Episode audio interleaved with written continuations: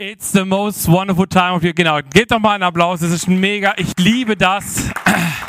Wisst ihr, warum ich das gerade so feiere? Ähm, äh, das steht nicht in meinem Skript, deswegen muss ich kurz improvisieren. Nein, ich liebe das, weil Gott ist ein Gott, der immer im richtigen Moment die richtigen Leute in deine, äh, in deine Umgebung droppt. Ich weiß nicht, ob du das schon mal erlebt hast. Ähm, wir haben ganz lange dafür gebetet, eine Person zu finden, die es liebt, kreative Videos zu machen. Und wir haben wirklich eine Perle bekommen in diese Kirche und das finde ich mega cool. Und sie hat unter anderem diesen Teaser, aber auch andere schon gemacht. Ähm, weiß nicht, wer von euch an der Worship Night das Video gesehen hat, was wir als Open hatten. Richtig geniales Teil. Gebt doch mal der Milena einen Applaus dafür, weil das hat sie mega verdient. Und auch andere Menschen in unserer Kirche, wenn ich jetzt anfange, jeden Einzelnen zu nennen, dann, dann äh, ist die Predigt vorbei, nur mit Danke sagen. Aber wir machen das bald, nur dass ihr schon mal gehört habt, 18. Dezember haben wir unsere Weihnachtsparty hier, wo wir einfach auch nochmal Danke sagen wollen für alle. Also so eine, praktisch so eine Dankesparty 2.0 für alle Mitarbeiter und alle, die Mitarbeiter werden wollen. Also seid da mit dabei. Wir starten in eine ganz neue Serie rein. Und diese Serie heißt, ihr habt es schon gesehen, The Most Wonderful Time of the Year. Und äh, wie ihr wisst, wir haben Leute am Stream mit dabei und lasst uns doch David hat es vorhin schon gesagt, du sollst deinen Nachbarn Hallo sagen. Jetzt lassen wir uns doch diese Leute am Podcast, am Stream und die da einfach dabei sind, mal mit einem fetten Applaus begrüßen. Herzlich willkommen. Schön, dass ihr da seid. Ähm, wir feiern Advent. Ähm, ich weiß nicht, ob du weißt, was Advent bedeutet. Äh, Advent kommt eigentlich ursprünglich von dem Begriff Adventus äh, Domini und bedeutet so viel wie die Ankunft des Herrn. Und das ist ziemlich cool, weil äh, ist eigentlich ein mega wichtiger Part des Christseins. Die Erwartung, also wir erinnern uns ja eigentlich an dieses erste Kommen von Jesus in der Adventszeit, weil dann feiern wir am, äh, an Heiligabend, feiern wir dann die Geburt von Jesus. Aber eigentlich sollten wir Christen nicht nur dieses ehemalige Kommen von Jesus äh, erwarten, sondern wir Christen glauben ja auch, dass Jesus eines Tages wiederkommt. Und diese Adventszeit ist jedes Jahr aufs Neue dafür da, genau diese Erwartung zu haben. Zu sagen, okay, Jesus, ich bin bereit und ich mache mich bereit, dass du eines Tages wiederkommst. Ich weiß nicht, ob er morgen kommt, ich weiß nicht, ob er in zehn Jahren kommt oder in 100 Jahren kommt, ob ich das überhaupt erlebe als lebender Mensch hier auf dieser Erde. Aber ich will mich bereit machen, dass Jesus wiederkommen kann. Oder nicht nur kann, sondern er wird aber er sagt uns halt nicht so genau wann. Ähm, und deswegen haben wir uns gedacht, wir starten in diese Serie Most Wonderful Time of the Year, weil ich weiß nicht, wie es euch geht, aber ich, ich liebe Weihnachten. Ich liebe diese Weihnachtszeit. Ich hasse zwar Vorfreude, also diese Vorfreude und dieses Angespanntsein zu erwarten, was bekommt man denn so an Weihnachten, aber das geht mir auch an meinem Geburtstag so. Aber ich mag die Zeit. Ich habe gestern Abend mit meiner Family haben wir gesagt, komm, wir machen es so richtig kitschig. Haben wir Weihnachtsmusik angemacht, haben den Adventskranz vor uns fertig geschmückt haben noch so einen Weihnachtsspaziergang gemacht. Also richtig, ihr müsst euch vorstellen, das hat getrieft vor Kitsch. Ähm, aber sowas liebe ich. Und das Krasse ist eben auch, diese Erwartung zu haben, ähm, ist mega, mega cool, weil es gibt einen Vers, den haben wir so über diese Serie geschrieben und den finden wir in Jesaja 9, Vers 5 und 6. Da heißt es, denn uns ist ein Kind geboren, ein Sohn ist uns geschenkt. Er wird die Herrschaft übernehmen. Man nennt ihn wunderbarer Ratgeber, starker Gott, ewiger Vater, Friedensfürst. Er wird seine Herrschaft weit ausdehnen und dauerhaften Frieden bringen. Auch den Thron Davids wird er regieren und sein Reich auf Recht und Gerechtigkeit gründen, jetzt und für alle Zeit. Der Herr, der allmächtige Gott, wird dies eintreffen lassen. Leidenschaftlich verfolgt er sein Ziel. Wie cool ist das, oder? Also ich weiß nicht, wie, auf was du dich so freust, aber ich freue mich wirklich auf diesen Moment, wenn Jesus wieder da ist und, und sein Reich anbricht. Und zwar ein Reich des ewigen Friedens. Hey, was ist das für eine coole Hoffnung? In einer Zeit wie dieser, wo wir irgendwie nur, sorry, scheiß Nachrichten um uns herum haben und alles uns irgendwie versucht, die Freude zu rauben, das ist das, was mir Hoffnung macht. Dass ich weiß, wenn Jesus kommt, wird alles gut. Und dann wird es ein Reich geben von Frieden, dann wird es ein Reich geben von Gerechtigkeit und von Recht. Und wow, ich habe so Bock drauf. Ich weiß nicht, wie es dir geht. Und wisst ihr, was ich an diesem Bibelvers das Coolste finde? Diesen letzten Satz, wo es heißt, Gott arbeitet leidenschaftlich daran. Vielleicht fühlt es sich für dich manchmal nicht so an, als ob Gott in deinem Leben leidenschaftlich arbeitet, aber Gott arbeitet leidenschaftlich an diesem großen Ziel, dass eines Tages er regieren wird. Und deswegen ist es unser Traum als Kirche, dass wir so viele Menschen wie möglich dazu bekommen, äh, die, diesen, die diese Hoffnung mitteilen, die ein Hoffnungsbringer in ihrem Umfeld werden, dass sie sagen, hey, Dein Leben fühlt sich gerade kacke an. Okay, ich habe die Antwort. Sie heißt Jesus. Ähm, fühlt sich vielleicht gerade nicht so an. Egal, ich habe die Antwort. Das ist Jesus. Und, und diese Hoffnung, die, die dadurch in unser Leben kommt, darum geht es eigentlich, wenn wir das anschauen. Wir haben diese Serie The Most Wonderful Time genannt, aber mal Hand aufs Herz, ist es eigentlich? Mein Thema heute habe ich äh, betitelt mit Weihnachten, eine wundervolle Zeit? Fragezeichen. Ist Weihnachten so wundervoll, wie wir uns das manchmal wünschen? Für äh, mal Hand aufs Herz, äh, du darfst auch am Stream mitmachen. Auch hier äh, kurzes Handzeichen. Für wen von euch ist Weihnachten eine wundervolle Zeit? Okay, eine Hand geht hier äh, im Saal hoch. Ähm, danke. Für mich eigentlich auch. Aber ja, gerade eben, ich kann es verstehen für jede Hand, die nicht hochgegangen ist, weil wir sind eben in dieser Zeit, wo es äh, super nervig sein kann, dass wir ständig diese negativen Corona-Nachrichten haben. Dann vielleicht, ich weiß nicht, wie du und deine Familie, wie ihr so drauf seid und äh, wie dein Stand in deiner Familie ist, ob du da eher das geliebte Kind bist oder vielleicht auch nicht so arg. Ähm, das sind alles Möglichkeiten, die kann es sein. Deswegen kann Weihnachten für dich vielleicht auch überhaupt nicht so wundervoll sein, wie das eigentlich der Plan von Weihnachten ist. Aber warum stresst Weihnachten eigentlich so? Und ich habe, glaube ich, das äh, rausgefunden, warum. Nämlich, äh, wir haben dieses Problem zwischen diesem Idyll und der Realität. Kennt ihr das? Wir kämpfen mit diesem Problem, dass wir in dieser Spannung sind, dass wir ein Bild von Weihnachten haben und unsere Realität oftmals ganz anders aussieht. Wer von euch hofft auf weiße Weihnacht dieses Jahr? Okay, ich habe euch mal ein Bild mitgebracht, weiße Weihnacht. Okay, schade. Ähm, da war kurz ein Bild. Ähm, weiße Weihnacht. Ähm, aber was wir eigentlich kriegen, sieht oft so aus. Eher so grüne Weihnacht. Also ich habe eigentlich, äh, müsst ihr euch vorstellen, da ist jetzt kein Schnee. Da ist ein Typ, der ist bereit mit seiner Schaufel den Schnee wegzuschippen, aber es ist halt einfach nur grün ähm, und eigentlich völlig unnütz. Idyll versus Realität. Wir haben eine Vorstellung, die wir voll gerne hätten, und die Realität sieht aber oft anders aus. Oder für uns, wer von euch ist so ein bisschen Deko-Fan? Ah, ihr seht das Bild hier, genau. Super. Äh, Applaus an Alex an der Stelle, der äh, sowas immer schnell noch fixen kann. Ähm, genau, so sieht Weihnachten leider irgendwie immer wieder aus. Meistens nicht so schön bunt, sondern eher noch trischter und grauer. Aber hey, äh, das nächste Bild für unsere Deko-Fans, äh, Nina äh, hat sich ja, David hat schon gesagt, mega ins Zeug gelegt mit anderen Leuten noch, äh, ähm, dass wir einen riesig krassen äh, Weihnachtsmarkt da oben haben mit ganz verschiedenen Sachen. Also wenn ihr da nachher mal durchgeht, hey, es ist krass, was da alles dabei ist. Und ich habe Nina äh, gesehen, wie sie das zum Teil vorbereitet hat.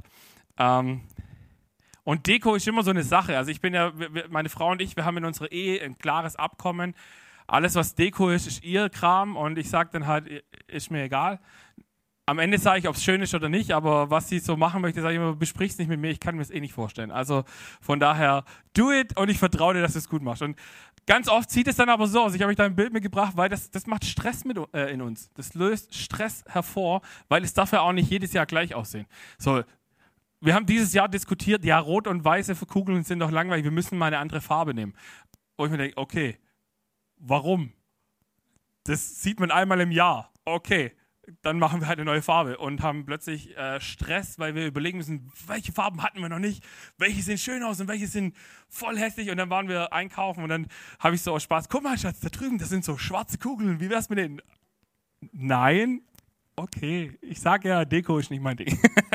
Oder ein anderes Idyll, was wir so haben, ist, für mich war es als Kind immer so, ich habe den Weihnachtsbaum geliebt.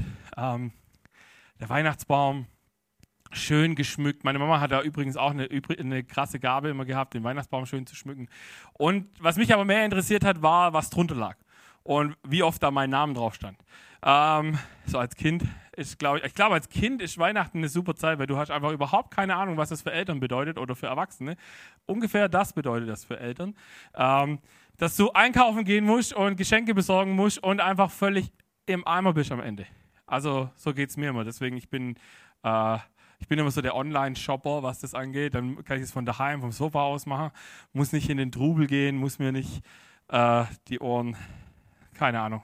Auf jeden Fall bin ich der Typ, der gerne per Klick kauft und ähm, so Menschen glücklich macht.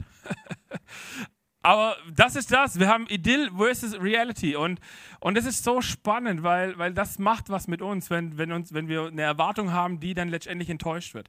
Und ich erinnere mich, ich glaube, das richtig letzte weiße Weihnachten, an das ich mich erinnern kann, das liegt über zehn Jahre her. Ähm, und ich denke trotzdem jedes Jahr aufs Neue, komm, dieses Jahr. Am 23. Dezember hat es noch 20 Grad draußen, aber ich denke, morgen schneit's. Ich glaube dran, morgen schneit's.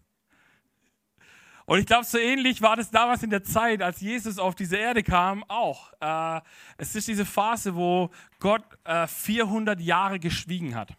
Ähm, so zwischen dem Buch äh, Michael, nee, Malachi ist es, Malachi und Matthäus liegt eine Zeitspanne, wo Gott ungefähr 400 Jahre geschwiegen hat. Und alle hatten diese Bilder im Kopf diesen Vers, den ich euch am Anfang vorgelesen habe, das war eine Prophetie über den Messias, der kommt und wie der sein wird. Und alle haben gedacht, hey, da kommt ein Krieger, der endlich diese elendigen Römer aus Jerusalem vertreibt und aus ganz Israel. Oder die anderen kamen und dachten, hey, da kommt ein Rabbi, der so klug ist, dass er einfach alles irgendwie an sich reißt und die Weisheit mit Löffel gefressen hat und einfach der Hammer ist. Wieder andere dachten, da kommt jetzt einfach ein neuer König und der ist schon da und dann wird er eingesetzt und alles super. So wie damals bei Saul, der einfach dann plötzlich König war. Jeder hatte eine Erwartung, aber keiner hat erwartet, dass Gott als Kind auf diese Welt kommt. Gut, ist auch irgendwie nicht so mächtig, als Kind auf diese Welt zu kommen, weil du bist einfach, du erstmal übelst abhängig von anderen. Äh, du kannst schon nicht reden, du kannst schon nichts machen, du kannst schon nicht alleine essen. Das ist nicht so ein mächtiger Rettertyp, ne? Und das Krasse ist aber auch, dass Jesus, und das hatten wir in unserer letzten Serie auch, diesen Gedanken, dass Jesus, dass Gott uns Zeit lässt, bis wir in unser Calling hineinpassen. Und so war es bei Jesus auch. Bei ihm hat es nachher 30 Jahre ungefähr gedauert, bis er dann angefangen hat, auch zu dienen und seinen Job zu machen. Und dann war er so drei Jahre unterwegs, bis er dann ans Kreuz ging. Übrigens, diese Season, in der wir sind, endet eigentlich an Ostern erst so richtig. Wer von euch liebt praktische Predigen, Predigten? Doch, einige Hände gehen hoch. Ich habe euch, mir gedacht zum Thema, wie kann Weihnachten wundervoll werden? Ich mache es heute mal super praktisch. Und deswegen heißt mein nächster Punkt Tipps für wundervolle Weihnachten. Wer hat Bock auf Tipps für wundervolle Weihnachten? Komm mal, jeder hat Bock auf Tipps, oder? Okay, jetzt tue ich mal so, als ob ich die Weisheit mit Löffeln gefressen habe ähm, und gebe euch super Tipps mit und wenn sie nicht funktionieren, dann habt ihr sie nicht richtig gemacht. Nein, Spaß. Ähm, aber ich glaube tatsächlich, dass es helfen kann, Schritte zu gehen, um äh, ein entspannteres, stressfreieres und wundervolleres Weihnachten zu erleben. Ich weiß nicht, ob ihr schon mal mit einem Rucksack auf Tour wart, so, äh, so Backpacker-Urlaub. Ähm, ich habe es selber noch nicht gemacht, aber ich habe gelesen, dass es, und ich, und ich weiß, ich war erst letzt wandern und es war echt anstrengend, ähm, dass irgendwann jedes Gramm, das du in deinem Rucksack hast, die Hölle werden kann. Deswegen muss man im Vorfeld gut überlegen, was nehme ich mit und was nicht. Und das Schlimme ist, man möchte gerne Dinge mitnehmen, wenn man denkt, man braucht sie, nimmt sie mit und merkt, hätte ich doch nicht gebraucht. Und man kann aber auch dummerweise gar nicht alles mitnehmen, was man vielleicht brauchen könnte. Und so ungefähr kann es in, an Weihnachten auch sein. Dass wir Dinge mit uns rumschleppen, die uns gar nicht helfen, in Stimmung zu kommen. Und deswegen ist mein erster Tipp heute Abend, lass Ärgernisse los. Ich weiß nicht, wie es dir geht, aber ich kenne mich, ich kann mich wunderbar ärgern. Über andere, über mich selber, über Situationen, auf die ich überhaupt keinen Einfluss habe. Ich kann mich wunderbar ärgern. Ich weiß, wer, wer, kann sich auch wunderbar ärgern? Doch, super, sehr gut. Ich bin, ich, also der Tipp ist schon mal für jeden von uns gut. Zum Beispiel kann man sich ja ärgern, dass man überlegt hat, wie könnte man Weihnachten feiern und kann sich jetzt über die Regierung ärgern, wenn sie sagen, nee, wir dürfen doch nicht mehr so Weihnachten feiern, so wie es letztes Jahr ungefähr war. Kann man sagen, oh Mann, jetzt. Könnte man machen. Oder vielleicht war letztes Jahr eine Person in einem deiner Weihnachtsfeiertage, die irgendwas total Bescheuertes zu dir gesagt hat, das dich heute noch nervt. Oder vielleicht wolltest du irgendwas vorbereiten, so, keine Ahnung, hast wie ich jetzt online ein Geschenk bestellt und es kommt nicht rechtzeitig. Und ärgerst dich. Und denkst, Manno, so eine tolle Idee gehabt und jetzt funktioniert es nicht. Wusstest du, dass Lärm Stress bei uns auslösen kann? Super spannend. Ich weiß nicht, ob euch aufgefallen ist, wenn ihr jetzt einkaufen geht, dann wird es richtig unangenehm, weil die ganze Zeit super laut Weihnachtsmusik läuft und ich weiß nicht, wer auf diese Idee gekommen ist, in so eine Playlist Last Christmas reinzupacken und das dann auch noch irgendwie super laut zu spielen. Ich finde, ich, ich weiß auch nicht. Oh, schreckliches Lied. Ähm, aber wenn du jetzt einkaufen gehst und du willst shoppen für, für Weihnachten oder so, dann überall diese Weihnachtsmusik und super laut. Und ich habe mal nachgelesen, tatsächlich ist ab 85 Dezibel ähm, wird es schon sehr unangenehm. Da, es fängt schon an, bei ungefähr 70 Dezibel fängt äh, Umgebungslautstärke schon an, sich auf unsere äh, Biochemie im Körper auszuwirken. Ab 85 wird es sehr unangenehm schon, deswegen versuchen wir auch hier nicht mehr so laut zu sein. Haben, haben wir gesagt, komm, wir probieren ein bisschen leise. Wir haben extra ein Dezibelmesser geholt, dass wir jetzt schauen können, dass wir nicht ganz mehr so laut sind.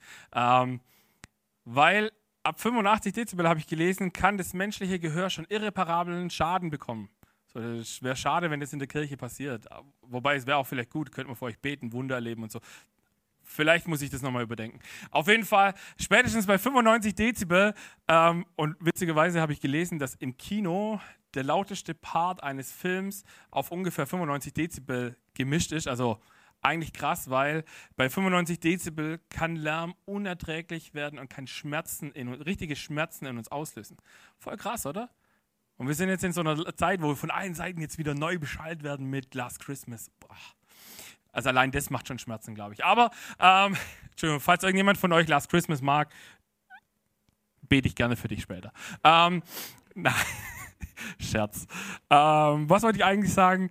Das alles kann Stress in uns auslösen. Weiß nicht, ob dir das bewusst war. Lärm kann Stress auslösen, Dinge, die nicht so laufen in unserem Leben, können Stress auslösen. Und das Krasse ist, Gott macht uns ein Versprechen in dieser Adventszeit. Und das lesen wir in Psalm 55, Vers 23. Da heißt es, wirf all deine Last auf den Herrn. Er wird dich sicher halten. Niemals lässt er den zu Fall kommen, der nach Gottes Willen lebt. Cool, oder? Gott will alle deine Lasten tragen. Aber wir geben sie manchmal nicht so gerne her. Ich weiß nicht, ob ihr das kennt. Wir haben das vor zwei Wochen gehabt an diesem Bild mit dem Kreuz, mit den Steinen, falls ihr euch erinnert. Wenn nicht, sehenswerter Podcast. Es ist so krass, wie Gott sagt, hey, ich will dir die Last abnehmen. Und wir sagen, nö. Nein, weil ich ärgere mich doch so gern. Und wenn ich jetzt die Last abgebe, dann kann ich mich ja nicht mehr ärgern. Das ist doch kontraproduktiv. Aber eigentlich geht es genau darum, Jesus sagt, Gott sagt, hey, gib mir all das, was dich belastet, weil es tut dir nicht gut. Und ich lade dich ein, falls du was mitschreiben möchtest, jetzt kommt ein Punkt. Ähm, nimm diese Adventszeit, diese vier Wochen vor Weihnachten und frag dich doch mal, welche Beziehung in meinem Leben verursacht Druck? Wo sind Momente, wo ich merke, das sind Leute in meinem Umfeld, die, die tun mir nicht gut? Und versucht dann Jesus zu fragen, wie, was, was, wie kann ich hier den Druck rausnehmen, wie kann ich hier den Druck weniger werden. Weil es gibt manche Beziehungen, die kann ich jetzt nicht einfach aufkündigen. Also so, wenn du jetzt einen dummen Arbeitskollegen hast oder so, dann kannst du jetzt nicht einfach sagen, der ist jetzt nicht mehr mein Arbeitskollege. Kannst schon, aber dann hat entweder er oder du deinen Job nicht mehr. Auch nicht so passend. Aber du kannst Jesus fragen, hey, was wäre mein Part? Oder vielleicht anfangen, für diese Person zu beten und zu sagen, hey, wie kann ich dir Jesus zu fragen, wie kann ich dieser Person etwas Gutes tun und anfangen zu beten für diese Person ist schon ein riesen, riesen Schritt. Und du wirst sehen, es wird was bei dir verändern, wenn du für jemanden betest, der dir auf den Zeiger geht. Tipp Nummer zwei, lass Scham los. Kennst du dieses Gefühl, dass, du, dass dich was belastet in deinem Leben, aber du kannst es nicht so richtig benennen? Es ist in ganz vielen Fällen, nennt sich das Scham.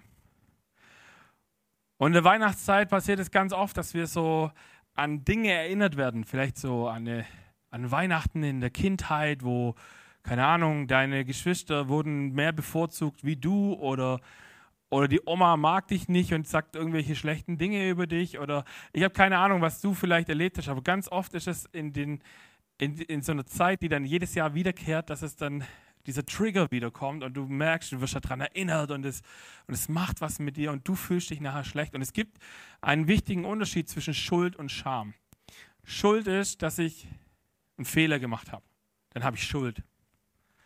Scham ist, dass mir jemand äh, das Gefühl vermittelt, ich bin der Fehler. Und das ist ein Riesenunterschied. Ja, wenn wir mit Jesus unterwegs sind, dann sollten wir keine Scham mehr in unserem Leben zulassen. Weil, wisst ihr, was Scham mit uns macht? Scham fängt an, dass wir aufhören, wir selber zu sein.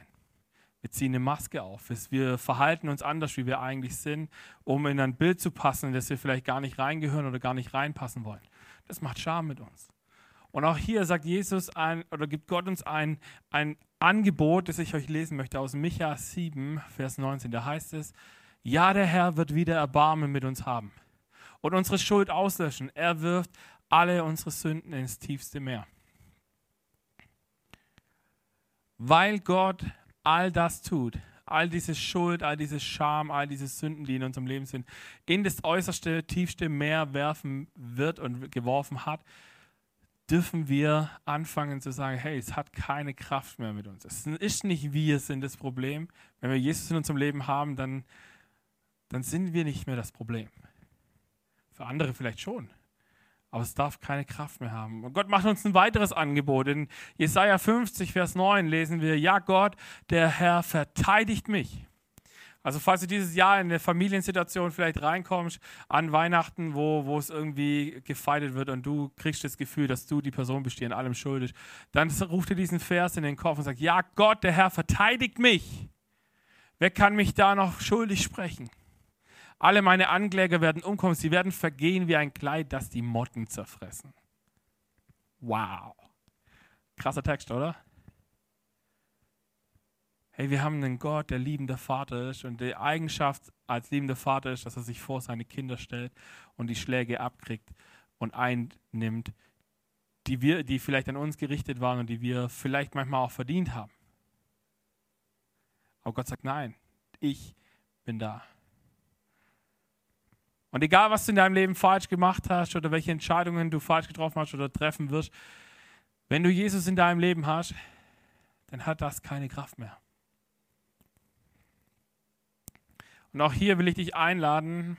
Wir werden nachher nochmal zusammen singen und das wird auch so eine Zeit sein, wo du vielleicht dir ähm, die Zeit nehmen kannst oder vielleicht auch später, wenn du sagst, äh, im Laufe der Woche ploppt da noch was auf. Ähm, ich lade dich ein, nimm so Lügen, die über dich ausgesprochen wurden, schreib sie auf und, und suche in der Bibel nach Gottes Antworten, nach Gottes Wahrheiten. Wenn jemand über dich sagt, hey, du bist nichts wert, dann sag, aber ich war es Jesus wert, dass er ins Kreuz ging. Das ist eine Wahrheit, die wir proklamieren können. Wenn jemand sagt, du hast keine, keine, keine Bestimmung in deinem Leben, dann sag nein, hey, die Bibel sagt, noch bevor ich geboren wurde, hat Gott einen Plan für mich gehabt.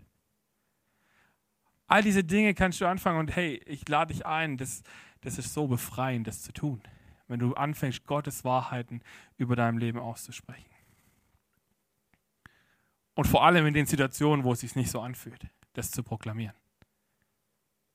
Ich habe noch einen dritten Tipp für dich. Lass Dinge los. Nächste Woche werden wir tatsächlich noch ein bisschen mehr darüber sprechen, ähm, was der Konsum und unser Konsumverhalten an, an Weihnachten mit äh, unserem Leben zu tun haben kann und mit wundervoller Weihnacht. Äh, ihr dürft gespannt sein. Das wird ziemlich gut. Keine Angst, es wird keine Moralpredigt. Ihr dürft alle noch Weihnachtsgeschenke bekommen und auch welche kaufen. Aber seid gespannt, was kommt.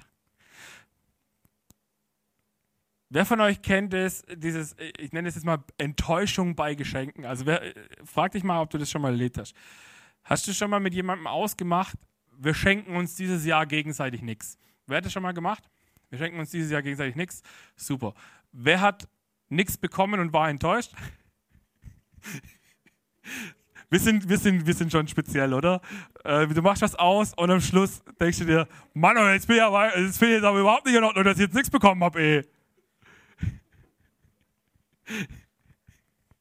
ich finde es mega spannend, weil manchmal, wenn man sich dann auch gegenseitig was schenkt, also ich weiß nicht, ob du diese Situation schon mal erlebt hast, dann hast du was verschenkt und hast auch was bekommen und dann warst du aber irgendwie enttäuscht, weil das, was du weggegeben hast, eigentlich wertvoller war, wie das, was du bekommen hast. Wer hat das schon mal erlebt? Spannend, oder? Ihr wisst ja, Enttäuschung bedeutet, ich habe ein Bild gehabt und es wurde nicht erfüllt und jetzt sehe ich die Realität. Ähm, es ist ganz, ganz spannend, weil ich, ich finde es super, super witzig, weil warum sind wir eigentlich beleidigt, wenn wir nichts zu Weihnachten bekommen, wenn wir vorher ausmachen? Wir schenken uns. Mein Bruder und ich zum Beispiel, wir haben das auch jedes Jahr gehabt, die letzten, keine Ahnung wie viele Jahre, machen wir das schon, dass wir sagen, hey, wir schenken uns nichts. In der Zwischenzeit haben wir beide Kinder äh, und, und äh, jetzt kriegt man, jetzt schenken sich die Kinder sozusagen oder, oder als Patenonkel kriege ich von den Kindern eine Kleinigkeit und, äh, und umgekehrt. Aber es war ganz spannend, weil wir hatten es am Anfang immer ausgemacht, ja, also wir schenken uns nichts. Ja, kein Problem. Und ich war immer der Idiot, der sich dran gehalten hat. So, der dann auch nichts hatte. So, dann stehst du halt Heiligabend da und sagst so, oh wow, danke für das Geschenk. Warte.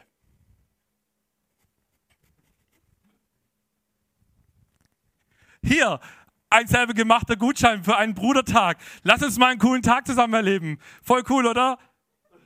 Yeah, wir hatten dann meistens gute Tage, das war nicht das Thema, aber außer dieser Moment, du stehst da und denkst so, hey, wir haben es ausgemacht, warum schenkst du mir doch trotzdem was? Und seit ein paar Jahren funktioniert es tatsächlich, aber jetzt ist, ich habe, ich weiß nicht, die ersten zwei Jahre oder so habe ich mich dann ertappt dabei, wie ich erwartet habe, trotzdem was zu bekommen und dann dachte, oh Mann, oh, jetzt habe ich doch nichts gekriegt, ey, voll blöd.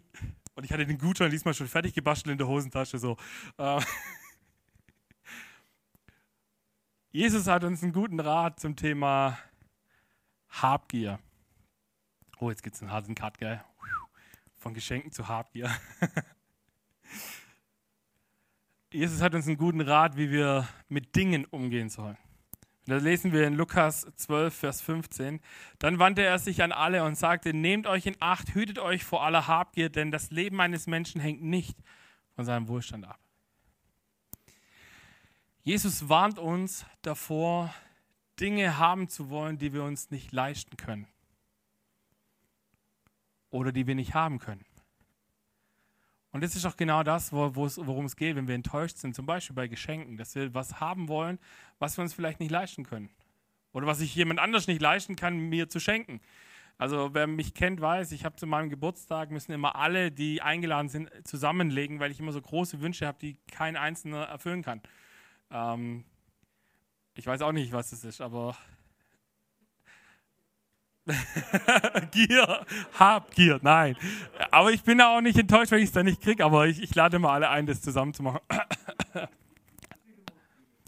Deswegen, deswegen lade ich immer viele Menschen zu meinem Geburtstag ein, damit der Pro-Kopf-Betrag für jeden geringer wird. Nein, das habe ich jetzt nicht im Podcast gesagt. Das müssen wir, glaube ich, ausschneiden. ja. Das habe ich bei meinen Kopfhörern damals tatsächlich gemacht. Ähm, die waren nämlich auch teuer. Aber da hat es drei Weihnachten und drei Geburtstage gebraucht, bis ich sie mir leisten konnte. Ähm, okay, kommen wir wieder zurück, weil äh, Jesus warnt uns vor, äh, vor Habgier aus einem Grund. Weil wir nämlich diesen Trugschluss haben, dass wenn wir das haben, dass wir dann glücklicher sind. Und kein Ding auf dieser Welt kann dich so glücklich machen wie eine Beziehung mit Jesus. Da war ein Amen, das kann man auch lauter sagen, oder? Kein Ding kann dich so glücklich machen wie eine Beziehung zum lebendigen Gott. Und das ist so, so wichtig, weil Dinge, Wohlstand, Habgier, all die Sachen, die ich nicht haben kann, haben nämlich eine große Herausforderung. Lass uns mal kurz was Spontanes machen. Ich brauche schon zwei Leute spontan auf der Bühne. Wer, wer traut sich, auf die Bühne zu kommen? Ihr müsst nichts sagen, ihr müsst einfach nur was tun. Einfach nur dastehen. Okay, so, äh, um, um, um im Bild zu bleiben, Marc, stell dich du mal da drüben hin. In diesem Bild äh, stellt Marc mal kurz Gott dar. Und Madeline stellt äh, Dinge und Wohlstand und, und all die Sachen, die ich nicht haben kann, dar. Das Krasse ist, machen wir einen Schritt nach, zu der Seite. Eigentlich ist der Traum von Gott, gucke ich mal kurz an, ist der Traum von Gott dieses, hey, wir zwei zusammen, hey, mega cool, wir haben eine Party zusammen, yeah. Und dann kommen da diese Dinge, die drängen sich plötzlich dazwischen. Und da diese Liebe, die Gott für mich hat und die ich eigentlich für Gott haben sollte. Und ich fange an, sie plötzlich in diese Dinge zu investieren. Und diese Dinge stellen sich zwischen mich und Gott. Habt ihr das Bild? Danke, ihr dürft wieder hinsitzen. Wir wollen nachher, will ich genau dafür beten, dass wir vielleicht Dinge in unserem Leben haben, die, die uns versuchen, sich zwischen mich und Gott zu stellen. Und dass wir, dass Gott uns zeigen darf und dass wir vielleicht heute Abend eine Entscheidung dann sagen, okay Gott, diese Dinge sollen aus dem Weg geräumt werden. Von Gott, von mir, keine Ahnung. Weil ich habe noch einen letzten ultimativen Tipp für ein wundervolles Weihnachten für euch. Lass Kontrolle los. Wir alle sind so Kontrollfreaks. Ob wir das zugeben wollen oder nicht, wir alle wollen irgendwie kontrollieren. Wir, das, das, sieht man allein daran, in dieser Streitfrage, die wir gerade haben, so, in der sich unsere Gesellschaft spaltet. So dieses, ich will die Kontrolle über den Tod haben. Ich will entscheiden, wann ich ins Gras beiße. Und sorry, Spoiler Alert, wir leben alle, um zu sterben. Und der Tod Mal abgesehen davon, dass wir, ihn, dass wir uns das selbst Leben nehmen können, können wir nicht planen. Wir wissen nicht, wann es passiert. Du kannst nachher hier zur Tür rauslaufen und kannst vom Bus überfahren werden, pff, tot. Du kannst aber auch noch 200 Jahre leben vielleicht und dann erst ins Gras beißen. Aber wir können es am Ende des Tages nicht kontrollieren. Und das merken wir in solchen Themen, äh, wie sehr wir genau das kontrollieren wollen. Wir wollen meistens das kontrollieren, was wir eh nicht kontrollieren können. Und das Spannende ist, auch an Weihnachten wollen wir Dinge kontrollieren. Wir wollen kontrollieren, wann genau es Essen gibt und wann wer da sein muss und wer an welchem Platz genau zu sitzen hat, damit man auch ja nicht in unangenehme Gespräche reinkommt oder, oder man nicht irgendwie ein, ein Feuer legt, das man da vielleicht gar nicht haben möchte. All diese Dinge versuchen wir zu kontrollieren. Wir haben als Church kurzes Off-Topic an der Stelle, haben wir gesagt, wir, haben, wir können schon hinstehen und können so fünf, sieben, zehn Jahrespläne machen. Aber Corona hat uns gezeigt, dass wir kein Jahr vorausplanen können, was passiert. Wir wissen noch nicht mal so richtig, ob wir nächste Woche noch die Anzeige kriegen, dass wir noch Gottesdienste feiern dürfen oder nicht. Wir haben das vor anderthalb Jahren, gab es von heute auf morgen die Ansage, ach übrigens, nächste Woche gibt es keine Gottesdienste mehr. Ähm, wir haben nichts unter Kontrolle, gar nichts. Und wisst ihr was? Das ist gut. Das macht uns abhängig von Gott. Das macht uns abhängig von seiner Gunst. Das macht uns abhängig davon, dass er es gut meint und dass er es im Griff hat. Ihr erinnert euch am Anfang, Gott verfolgt leidenschaftlich seinen Plan. Und wir haben in dieser Kirche angefangen zu sagen, okay, wir machen, wir überlegen uns schon, was könnte im nächsten Jahr dran sein. Da bin ich gerade ganz stark am Beten, auch zu, zu hören, was hat Gott 2022 für diese Kirche vor. Und, und wow, da sind schon ein paar coole Ideen am Start. Ähm, seid unbedingt am 2. Januar hier, weil da erzähle ich euch das dann. Und wir haben gesagt, wir machen das, was Gott uns vor die Füße legt. Natürlich haben wir große Pläne und wir wollen weit nach vorne kommen, aber wir haben gesagt, wir können eh nicht kontrollieren, ob wir da genauso auf die Art und Weise ankommen, wie ich es jetzt geplant habe oder wie wir es als Leitungsteam, als Church planen. Deswegen haben wir gesagt, wir haben einen Plan, dort wollen wir eines Tages stehen und jetzt tun wir das, was Gott uns vor die Füße legt. Und das ist jedes Mal was anderes. Es kann sein, wir müssen einen Umweg laufen, es dauert ein bisschen länger, aber am Schluss werden wir an dieses Ziel ankommen wenn es Gottes Ziel ist. Ansonsten wird Gott uns an dem Ziel ankommen lassen, das er für richtig bestimmt.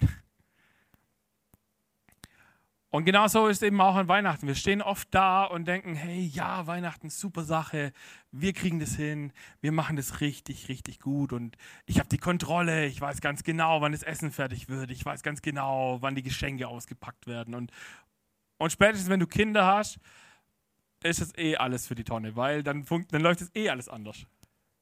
Und ist auch gut so. Und ich glaube, dass wir viel entspannter werden können, wenn wir sagen, Gott, ich gebe dir die Kontrolle ab. Weil je mehr Kontrolle wir haben, desto mehr Sorgen haben wir. Je mehr Kontrolle wir haben, desto mehr Sorgen haben wir. Und Paulus lädt uns ein, äh, im Philipperbrief schreibt er folgendes, Philipper 4, Vers 6 und 7. Macht euch um nichts Sorgen das sagt der Paulus easy, oder? Macht euch um nichts Sorgen. Ey. Ich könnte mein, wenn ich meine Handy-Notizen aufmache, dann habe ich eine ganze Liste voller Sorgen. Wendet euch vielmehr in jeder Lage mit Bitten und Flehen und voll Dankbarkeit an Gott und bringt eure Anliegen vor ihn. Dann wird der Frieden Gottes, der weit über alles Verstehen hinausreicht, über euren Gedanken wachen und euch im Innersten bewahren. Euch, die ihr mit Jesus Christus verbunden seid. Stell dir mal vor, du hättest keine Sorgen. So, über nichts, nie. Wie geil wäre das? Hey, wie cool wäre das? So gar keine Sorgen mehr zu haben. Aber ich will dir eins sagen, jeder Gedanke, der bei dir auf einer Sorgenliste steht, ist es wert,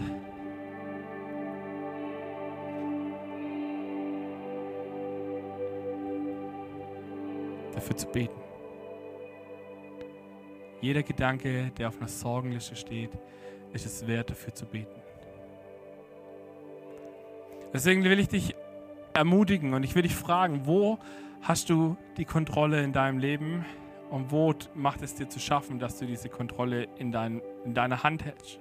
Und zwar so fest hältst, dass nichts anderes mehr reinpasst.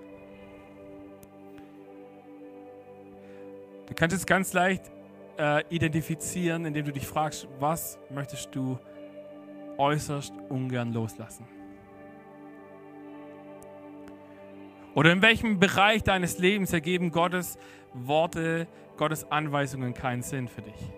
Das ist meistens der Punkt, wo Gott sagt, hey, da würde ich gerne mit dir arbeiten. Und welche Schritte willst du gehen, um Gott diese Kontrolle abzugeben. Das ist wahrscheinlich der herausforderndste Part. Am Ende glaube ich, dass Weihnachten ein ziemlich cooles Fest werden kann dieses Jahr. Warum? Weil Jesus im Zentrum steht. Und wenn wir mit dieser Einstellung an Weihnachten rangehen, sagen, okay Gott, ich gebe all, dies, all diese Lasten, die ich habe, all diese Ärgernisse der letzten Jahre, gebe ich bei dir ab. Dort, wo Menschen mich in eine Schamecke getrieben haben, gebe ich, sie, äh, gebe, gebe ich diese Menschen frei und gebe vor allem mich frei. Dort, wo ich an Dingen hänge, lade ich dich ein, dass du das entfernst, was mich von deiner Liebe trennt. Und da, wo ich an Kontrolle hänge, lade ich dich ein, dass wir die Kontrolle abgeben.